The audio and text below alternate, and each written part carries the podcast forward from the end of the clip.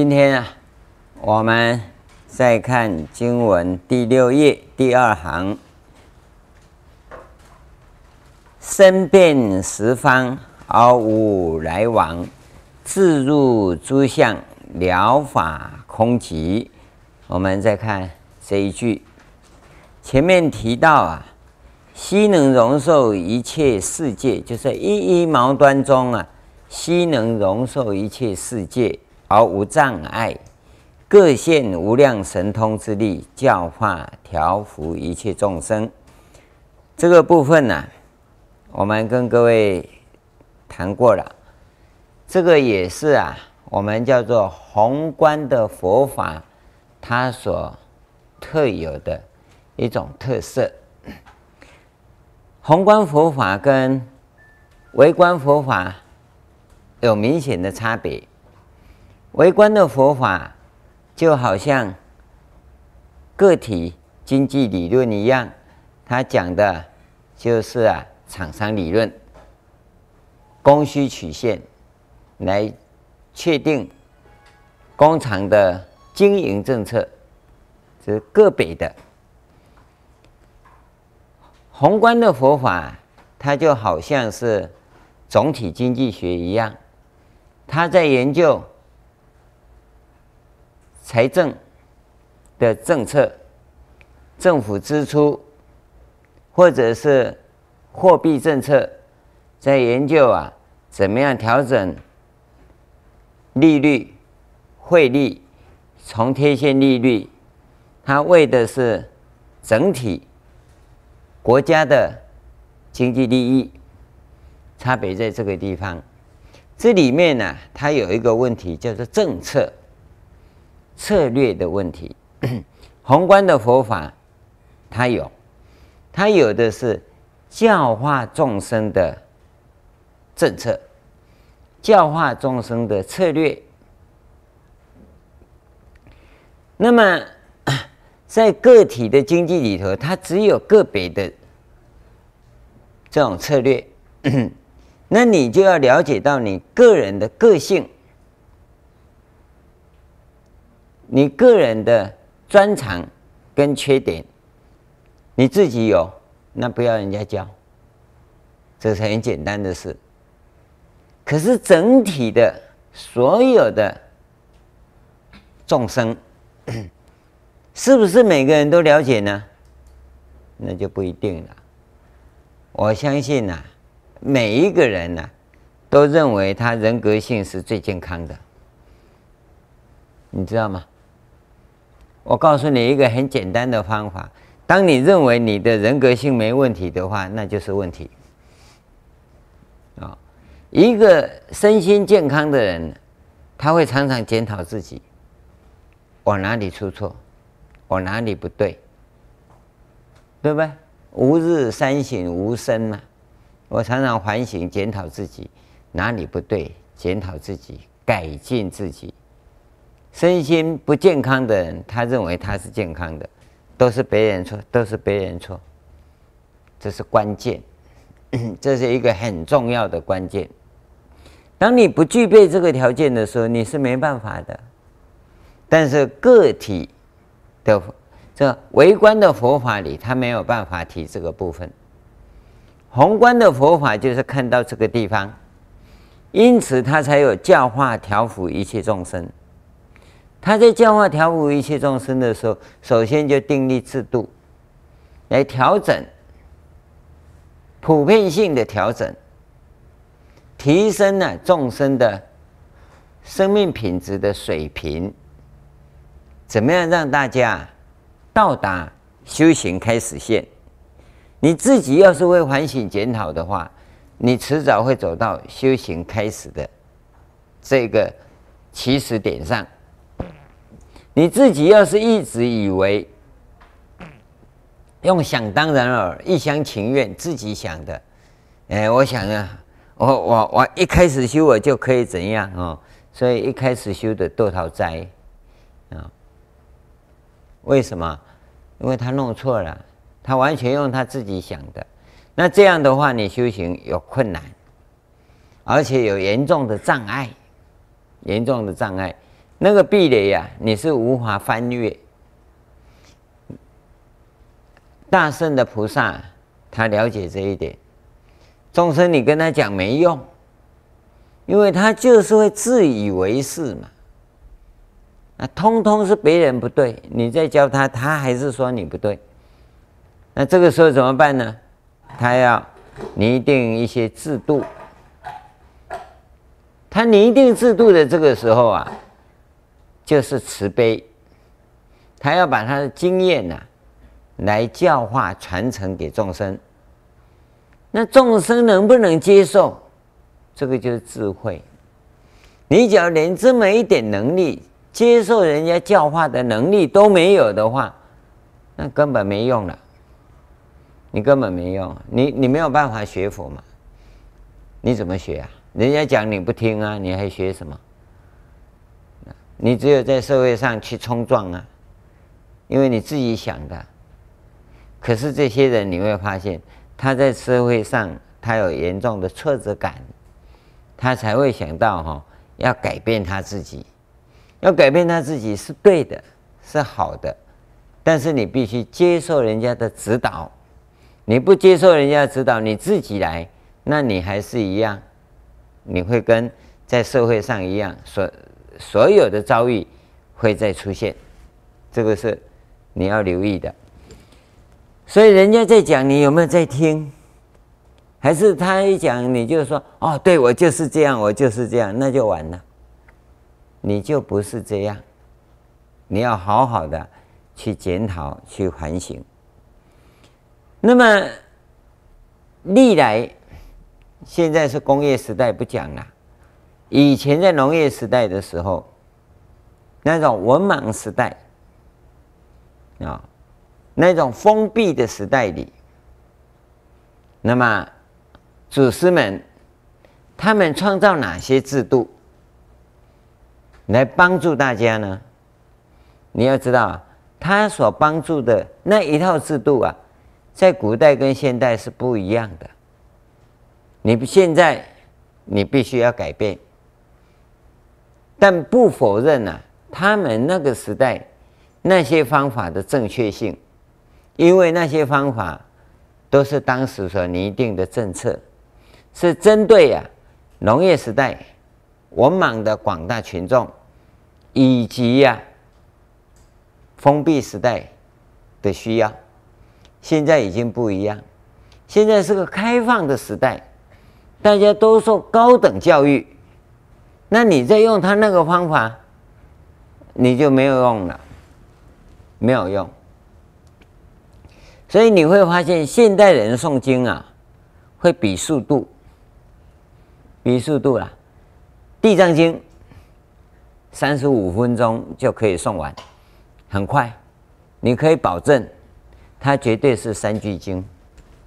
他说不，我是一字一字念下去，绝对一字一字念下去，嘴巴是一字一字念下去，脑袋里只有三句，从如是我闻就不见了，一片空白，然后到信受奉行结束了，就三句，就只有三句而已。为什么？因为你识字。你能赶速度，古代人呐、啊，不识字，他赶不来，他一定要看着那个字形啊，好像懂又又不懂，似懂非懂的情况，他一句一字，一字一句，一字一句，这样慢慢念过去，慢慢念过去。现在你认识字啊，所以你会快。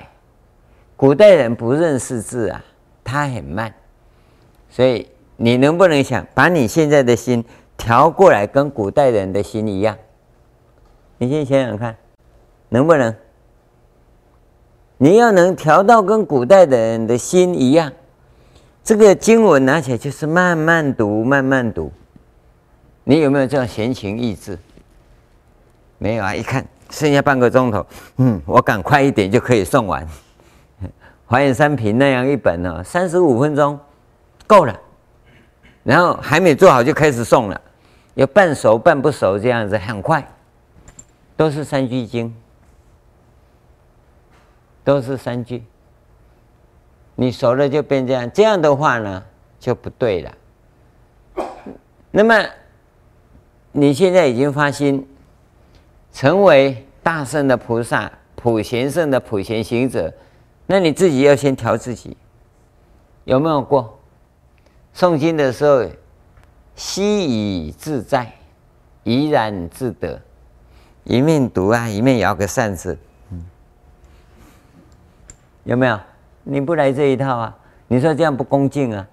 啊！可是像骑马一样的冲过去，这样恭敬吗？这不恭敬。为什么？因为你心里一点都没有留下来，一滴都没有留下来，那那怎么叫恭敬呢？所以我劝各位啊，你最好哈是慢慢念，慢慢念啊。经本发给你是方便，你最好是用这一种啊。我们这个是大本的。这个字写得很好，哦，不是我写的啊，哦，这王教授写的。你印的很好，给你你都不会用。你每天呢，打开，每一次啊，这个经文啊，你在读的时候就是这样慢慢以欣赏的立场欣赏，你仔细的这样看过去，仔细慢一点。以同样的时间，你缩为三分之一的量，哦，进行品，我这样送完，四十分钟或一个钟头不要紧啊，你不要进行品送完，你一定要十五分钟嘛？你赶那么快干嘛？这个又不是工厂在赶生产量，说按件计酬，不是，你打开，慢慢的一句一句念过去。你将会啊，在每一句、每一段，甚至于每一页当中啊，发现很多的宝藏。因这个就给你用的，你为什么不会用？对不对？然后我们都放在那里，你一看，呃，知道华严三品，这个品怎么写错了？啊，一个口在上面，两个口在下面，你怎么两个口在上面，一个口在下面？不会欣赏。你懂得欣赏经文，以欣赏的立场进去，你会改变你的生命。尤其《华严经》的经文，文词那么华美，您感受得到吗？你在读诵的时候啊，你的心境会被它转化，你才会发现呢、啊，读华严多富贵。我希望各位啊，一人一套带回去啊。在家里早上一一本，下午一本，刚好啊。早上一本早课嘛，下午一本晚课嘛。啊，那看你是怎么样用功的。读诵完毕一品，那你就十六红名啊，啊，歌咏赞叹嘛，要唱个一百零八遍。可以吗？哦啊，慢慢唱啊，因为不要又赶速度了。这个给给大家这个时代啊、哦，一拿到手上，大家就拼命的往前冲，啊，不要赶。修行是陶冶嘛，啊，养成自己心性啊的一种稳定的习惯，然后把经文的那种感染力啊，把它摄受进来，这就是制度啊。哦，你要怎么样去进行？我也希望我们这里呀、大殿里诵经啊，也不用赶，大家在早课晚课都来参加，哦，要养成不赶的习惯。像你刚才拜忏，不是拜的有够慢吗？我看有人拜下去都忘记起来，啊、为什么？慢可以陶冶。背下去，不是背下去就等着锵才起来，不是等，背下去你就放下，放下，肩膀有没有放下？臀部有没有放下？有没有压下来？全部放下。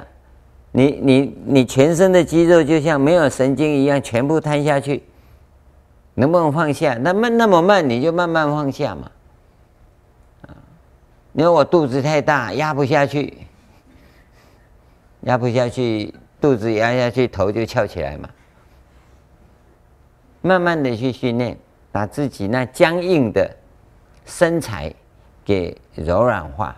我想比胖瘦更更重要，柔软，那你就要慢来，慢慢来，透过这种韵律陶冶自己，调养自己，这就是修行啊！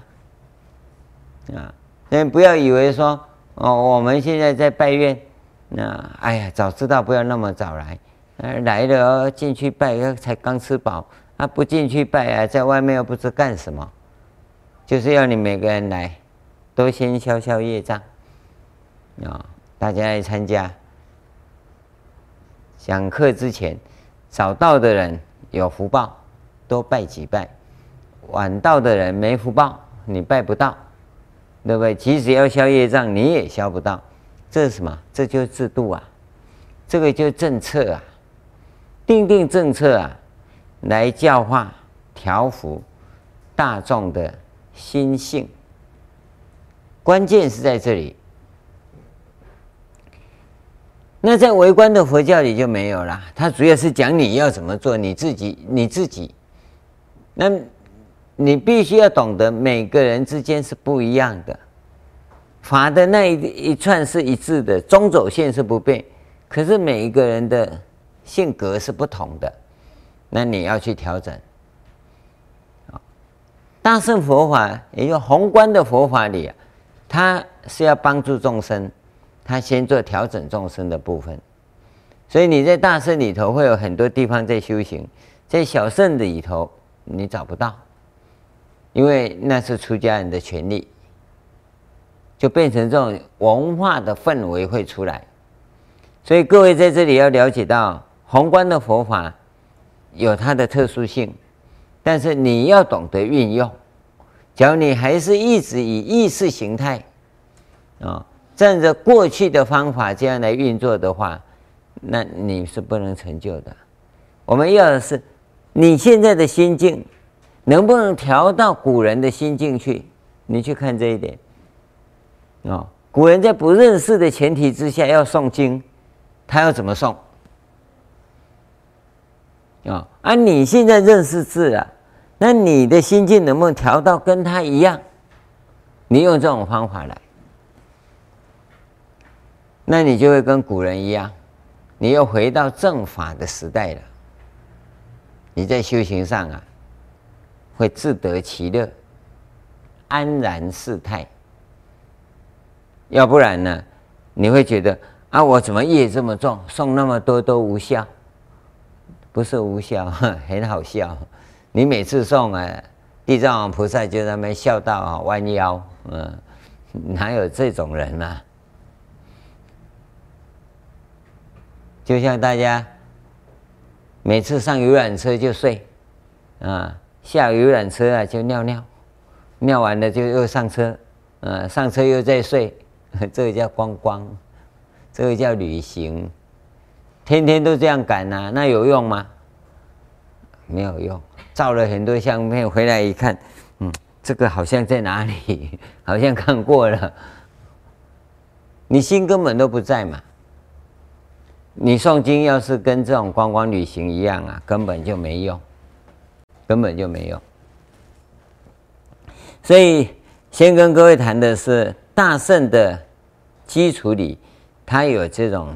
教化的力量，跟教化的方法，教化的政策，啊，也因为有这样的政策，它能普及，能够普及，这个普及的力量啊，就是功德，它在协助众生，啊，那么各位你也都在进行这种功德，你要知道，为你未来的法身。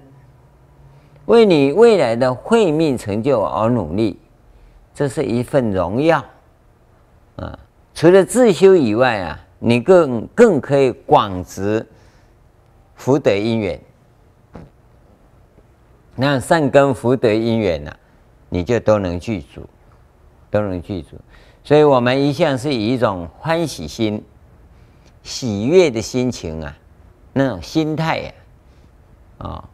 荣耀的心态啊，来投入，来参与，那你就要用心，善用其心的去把这件事啊给完成，这个才是重点啊，不是我被点到了，我告诉哈，我就丢我，那你就修不到功德，你会越修越苦瓜啊。不是你以一个啊荣耀的心态、喜悦的心境来参与，那一定啊会有很好的这种善根福德因缘。你你既然是在宏观的佛法中要来修行的话，那这个部分呢、你就应该这样发愿，因为有这样的情况，你要记得哈。他，你参与政策，参与这种方法的推动，而政策呢，可以饶益十方众生，可以饶益尽未来际的所有众生。那就这里讲的身遍十方，对不对？啊，自己有没有去呢？不一定去，而无来往。你制度下去呀、政策下去呀、啊。它自然就推动出去，就是指这个部分。这个身呐、就是法身呐、啊，它遍十方啊。其实啊，也是啊，卢舍那佛的报身呐、圆满报身嘛，所以它遍十方。而自己呢，应化身呢，实无来往，对不对？你注意看看啊，自入诸相。了法空寂，智啊是智慧，哦，智慧是本体，相啊是一切有为法，一切有为法都以智为引导的话，那你当然知道法法皆空，这就很清楚了。那么在这种状况中，你会发现呢、菩萨为什么不执着？菩萨为什么会平等平等饶益众生呢？因为他用制度推下去，他就一定平等嘛，对不对？那差别是众生的根器呀，众生的根器呀，啊，菩萨是不分别的，所以他平等平等嘛，对吧？他为什么穷尽？因为政策下去谁都可以用啊，所以他能穷尽呢？这就是大圣啊，宏观佛法的特殊性啊，所以他明白到一切相皆是虚妄啊，众生谁的根器好，谁的根器不好，不是从表象上看的，这完全不一样的。可是人呢，容易执着，都自以为是啊，那你就麻烦了。就麻烦，所以我们常跟各位讲说，你从为观的立场、为观佛法的立场来讲，那你必须庄敬自强，啊，你必须自己努力，啊，做给人家看，哦，做给人家看不是爱现、爱表达，不是你自己有办法做出来，做出什么实力来？你要做给人家看，譬如今天晚上。嗯，师父讲完，我做给人家看，那你就拜佛拜到明天早上，对不对？这个才叫做啊，不是一直讲给人家听我多厉害呀，没有用。从今天开始，啊，每天晚上扣完钟，大家都去睡觉，那我就开始拜，拜到明天早上，大家都起来扣钟，那我就接着做下去。嗯，厉害吧？啊，你就做给人家看嘛，啊。你我就做给人家看，你们去做早课，我就睡回笼觉，那就不是啦。你要拿出你的实力来，啊，这是从微观的立场自修去达到成就的目标；从宏观的立场，那就真的是培养善根福德因缘，啊，在帮助众生的时候，自己在成长。你要知道。帮助众生的时候，自己在成长，那个成长就是法身啊。法身不是自己啊，捏捏用纸黏土捏一个叫法身啊，不是那个。法身你要体会它，是从你在帮助众生的时候，那你自己有所感受的那个觉受，那个就是你法身在成长的时候。假如你在帮助众生的时候，一直在苦闷中啊，那叫业力，那就是你的业了。你必须呀、啊、有所觉受，那觉受一定来自喜悦，不会来自苦。你留意啊，啊、哦，你有没有在帮助众生、协助众生？你自己看看、所以我常跟各位讲说，你维罗我们是开放的，香灯也开放，引理也开放，在家中都可以来学。就说一。一个功课做下来，我就在想，你就要想啊，因为我的参与，那么大众有没有更喜悦？你这样去想就好了。啊，大众有没有喜悦？我有两个地方可以看，比如说我当维诺，大家是不是唱得很高兴？或者只有我一个人唱？那只有你一个人唱，显然是不对的。因为大众没学到嘛，对不对？你要怎么唱，大众可以合音，可以一起唱。有的人是很高音唱的哦，他很高兴，大家通通倒嗓子了，因为你唱就好，别人都不要唱了。啊，你要留意到说，你的声音能够引起大家来参与，不是我一唱，人家通通都不是孟姜女哭倒长城。你起音以后，大家会很喜欢唱。哎你去学这个，你的法身一定成长嘛？你去你去留意看看，嗯，我执法器，我这法器要执的大家很喜欢嘛？啊，给你一用法器，大家就听你敲，看你唱，看你在那边表演就好了，那就不对了。你你怎么做到令大众欢喜？那从众生的反应你就看到了，这是现场的情况。那么过一段时间你会发现。那我早课、午课、晚课都这样做，那越做人越少，这一定是弄错嘛？你在做，你会发现，哎，怎么人那么多，人山人海挤不进来？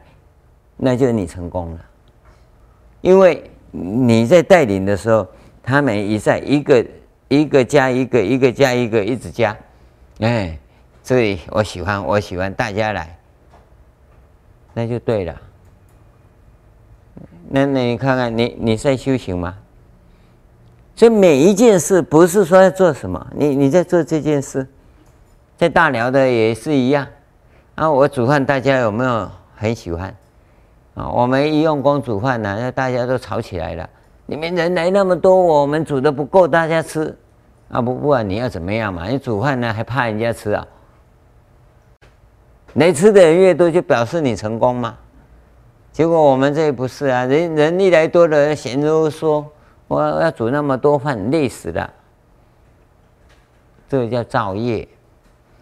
你在大寮，欢迎大家吃，嗯，所以讲的开餐厅还怕人家吃，对不对？人家要吃不是很好吗？那你在五官堂负责，那当然是人家来的越多越好啊。你一看怎么一堆人来，马上问吃饱了没？还没，大了。再开一个炉灶，这个饭煮来不及，自己用手炒，就硬炒也要把它炒到熟，够人家吃。你有没有这种精神？没有啦，那不行啊。这个就你在这个地方啊，你会产生一种什么？成功的喜悦。那一个喜悦啊，就是令你法身成长的地方。修行有没有什么大不了的？啊，这做大寮也做不好，做做做大殿也做不好，什么都做不好。人家一问啊，都是别人错，只有你对。那你法身绝对不会兑现，你只有业识身。啊，留意啊，从这个地方去看，从这地方去看，这个都是生活中可以处理得很好的。你在家里也是一样，也是一样。这个从我们华严的行法中来讲啊，这个叫法供养。你在做任何一件事啊，尤其出家众，都在供养啊。我执法器也在供养啊。那怎么供养呢？我有没有 不舍菩萨业供养？我有没有勤修善根供养？我有没有如说修行供养？我有没有教化众生供养？对不对？我有没有不离菩提心供养？就在这个地方，我我为了使大家弄好，我要修得很痛苦，修得练习练习得很辛苦。人家在睡觉，我在练习，这带众生苦供养嘛，对不对？我为了使大家很高兴来参加，那我要准备很多东西啊，那就带众生苦供养啊。嗯，你为什么不修啊？啊，我只只听到说，哇，很累的，你知道吗？很累又怎么样？累到死啊！累到死再讲嘛，带众生死有什么不行啊？真修行啊，不怕。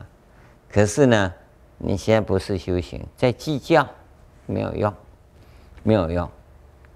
这个都是法供养啊，都是法供养，所以我们在修行的时候，以修行人的立场来看，你真的是用心把制度、把组织给架构起来，那就是啊，身遍十方啊，啊，你就有办法自入诸相，你不一定要为自己怎样啊，只是这样去做，很自在。这个叫疗法空寂，这不是讲投资报酬率，我投资多少，我收入多少，嗯，我这么辛苦，你们都没看到，看到叫报酬，这么辛苦叫投资，是吗？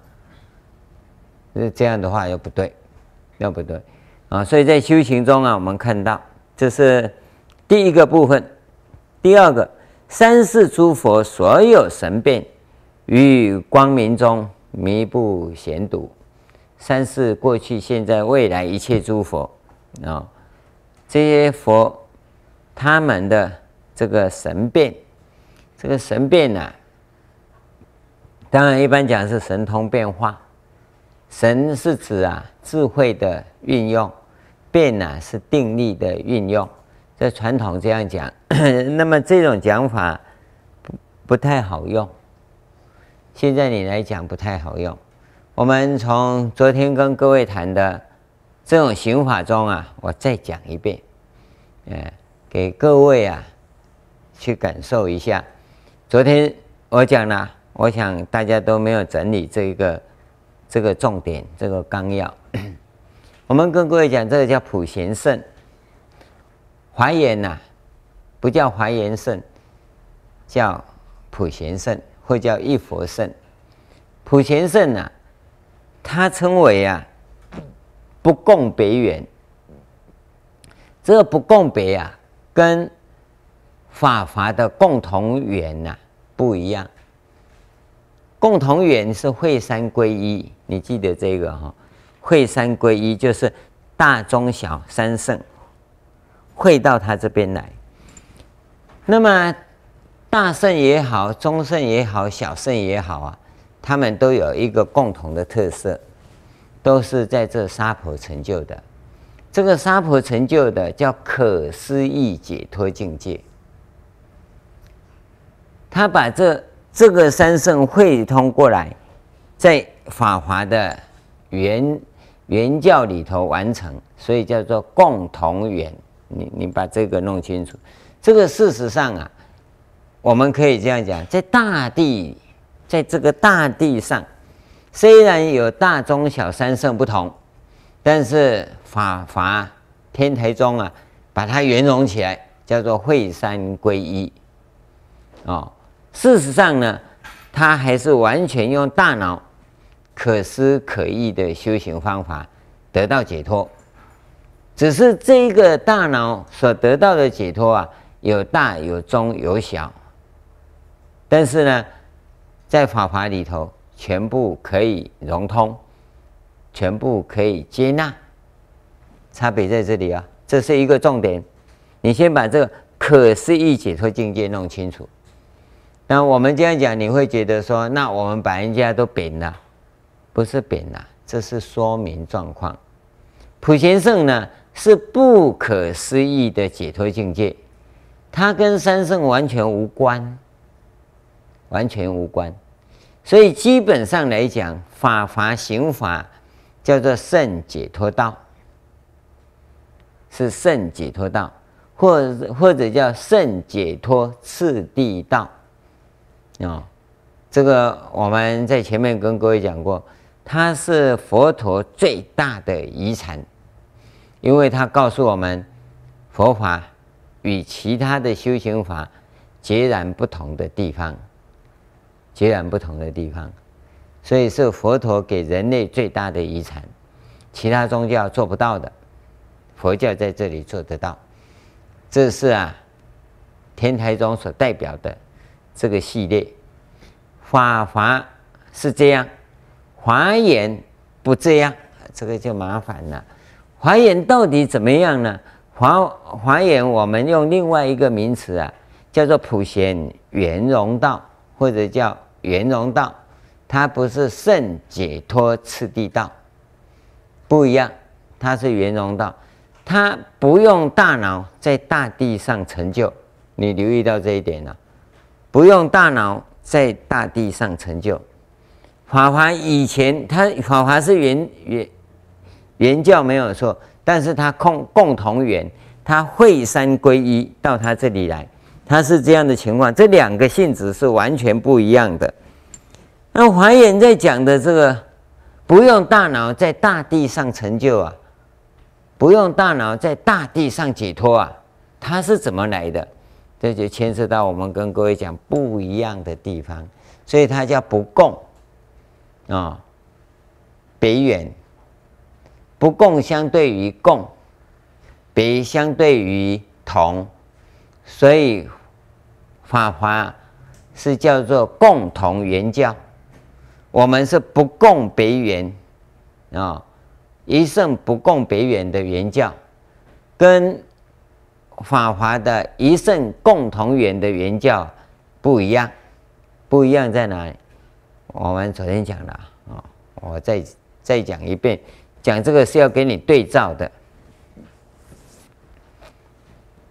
你要真发菩提心，这是一个关键。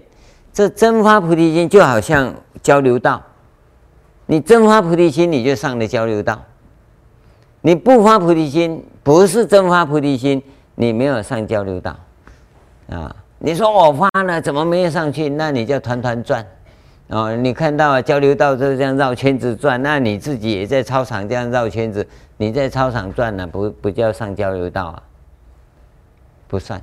交流道怎么上啊？真发菩提心呢？怎么样？发菩提心呢、有两个前提，叫做有理有事。理呀，理呀。对三宝具足信根，以普贤菩萨为本尊，你弄清楚这个定义哦。对三宝具足性根，以普贤菩萨为本尊啊、你不要再开其他特例哦，就这么很简单的定义，这是理。第二个呢，是，是啊，就要尽形受行菩萨道。尽形受行菩萨道，那你要选一个，理是法界一体，没有别的，啊，事可以因人而不同，可以因人而不同，啊啊，你怎么发愿？怎么去做？嗯，发愿尽形寿去做以后，可能因为我们的能力。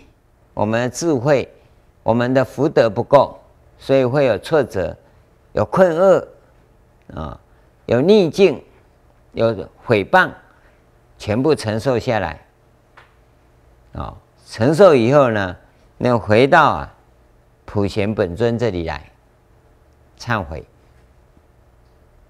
一切荣耀啊归三宝，那么一切挫折啊，我们忏悔，就这么样三件事情，你这样去做。啊，事一定要有，进行时候要做什么？所以我们跟各位讲说，你来听经呢，来听经不要光坐着，这里有些事要你做，你可以发心啊，投影可以吗？可以来发心嘛。啊，有时间还可以早一点来，啊，我们能不能打打字啊，把图表输上去呀？师父讲的时候把它跑出来呀，这都可以呀，可以做的事很多啦，啊，那我只要在这里发心，要来听经，我就可以做一点做一点嘛，啊，那么你要要想进行寿行菩萨道，那很多菩萨道可做啊，啊，那你总要在事修上定下来。那这关键就在这里，当你这样试离具足以后，你的阿耨多罗三藐三菩提心定了，这一定啊，那就产生很大的变化。生死轮回的那个业识身呐，就开始产生分离作用。业识身它分三个，一个业力，一个识性的作用。一个就是这个色身的生缘，生的因缘，它就开始产生作用了。这个身还在这个世界，还在这个世界。当然，过去啊所造的身口意三业业的业因呐、你要随缘受报。但是你的业力啊，已经转到法界了。已经转到法界了，哦，那个事啊，刚好在你的色身呐、跟业力之间呐、起作用。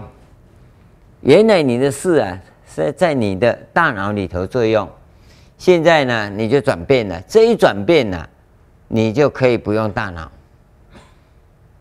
你现在在想你不用大脑是不可能的，你只有这样定位以后啊，你才会发现。很多事啊，我不要用大脑处理，因为用大脑不会更好。用大脑常常会怎样呢？我都准备好了，到现场哈，已经弄好了，哇，这没用。用大脑，你真的定位就会产生这种情况，都产生这种情况。哎呀，我看这个不行，我要用我的大脑推理，好，把它准备好啊，那你弄好了，嗯、呃，啊，这不是多余的吗？几次以后你就知道根本不用用大脑，但是你没有这样发菩提心呐、你没有这种感受，你不会有这种感受。很多人说啊，发菩提心以后生命改变是改变，但是你不真发菩提心，你还真不知道为什么呢？因为你的色身在这个世间，你还是按照这种。基本的物理现象跟社会现象在运作，没有错。但是你的业啊，只要现前的时候啊，在法界里的业力啊，它就开始啊，跟菩萨净土里头的诸佛菩萨的愿力啊相交织。这个时候啊，法身已经开始在成长了。啊，法界你已经得到了，但是你不知道。你不知道，它这个关键就开始起作用，而这个识性在运作的时候啊，它只有一个状况，它只有送过去，不从那边接回来。你知道，我们的识性啊，是在那边往来，往来你就很痛苦。但是你只要这样来的话，你的识性只有只去不还不回。换句话说，你你会业尽情空。因为你只有输出，没有进入，所有的事啊都是污染。那这个事啊，只要送到法界去啊，就不见了；送到法界去就不见了，因为他是把业力送过去，他们只出口不进口，这个污染就一直不见，会一直不见。同时啊，成就了法身，也成就了法界。但是告诉你，这个不是用大脑在这个大地上所成就的解脱境界，这个是你真正用法身在法界所成就的不可思议的解脱境界，你知道吗？我想各位都很认真听啊，哈，听到入定的都不知道。这个不是理论呐、啊，这是普贤圣行法的特色，所以叫做啊，一圣不共别圆，他的修法跟前面完全不一样，跟圣解脱次第道完全不一样。圣解脱次第道啊，他一定要按照次第来，从进士到出国，到二国，到三国，到四国，你看。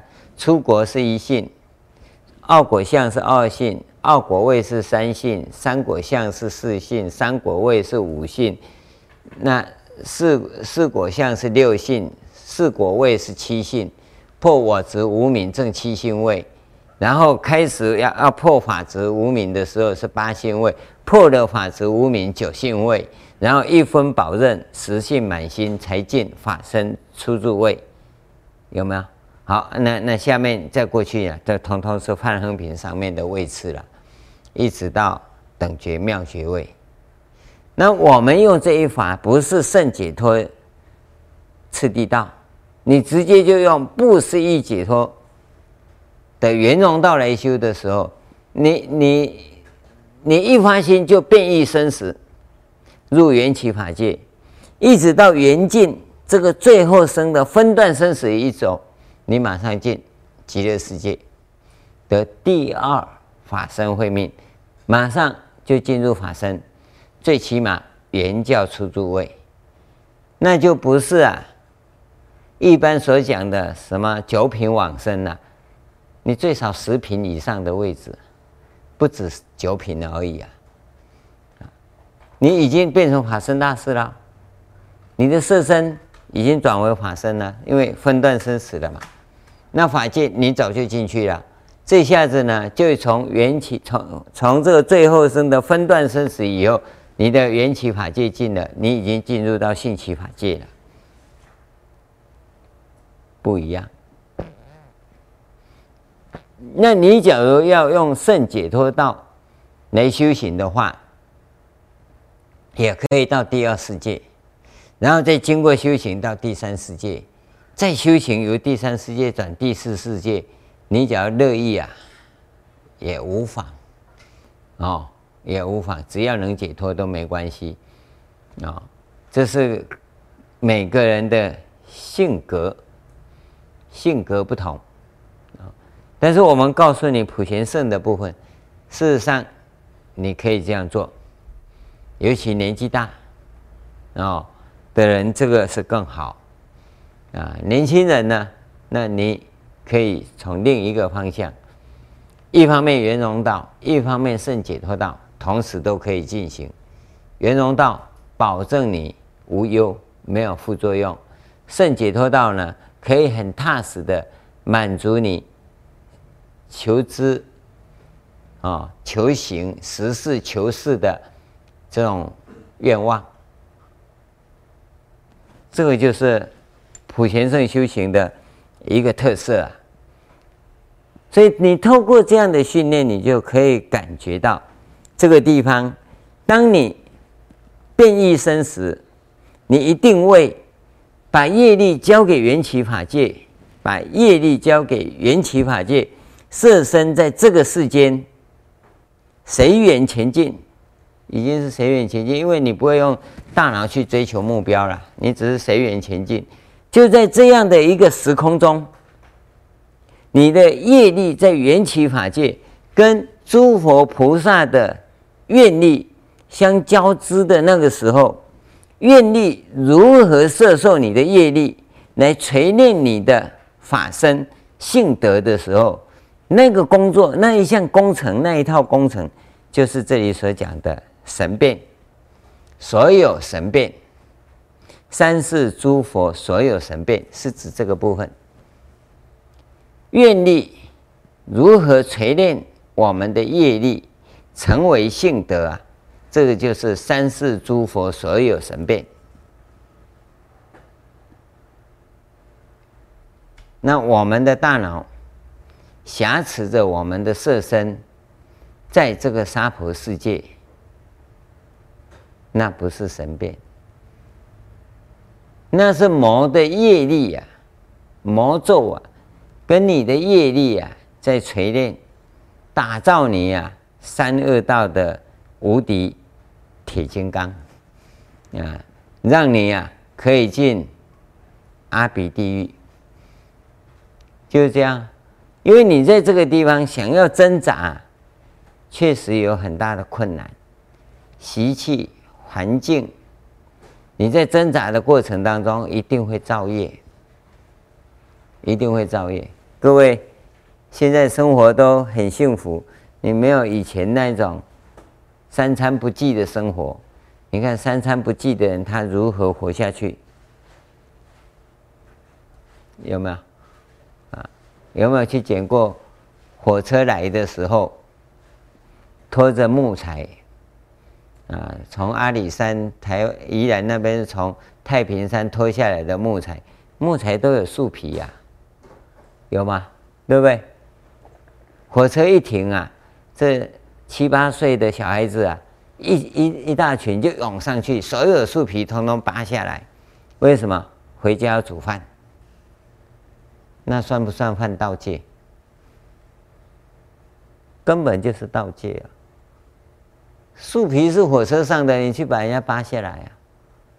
啊，那火车站的那些员工不知道多大不知道，那时候我们七八岁什么也不懂啊，人家一来赶就赶快跑，啊，人家没赶就尽量爬，啊，整个大木头的树皮通通给你拔下来，你知道造多少业吗？运煤的、运盐的火车来了。它一停，咣咣，掉下来是白的，就是盐；掉下来是黑的，就是煤。煤也好，盐也好，黑的好，白的好，通通好，一起抓。第一次抓不知道黑的跟白的放一起就带回家了。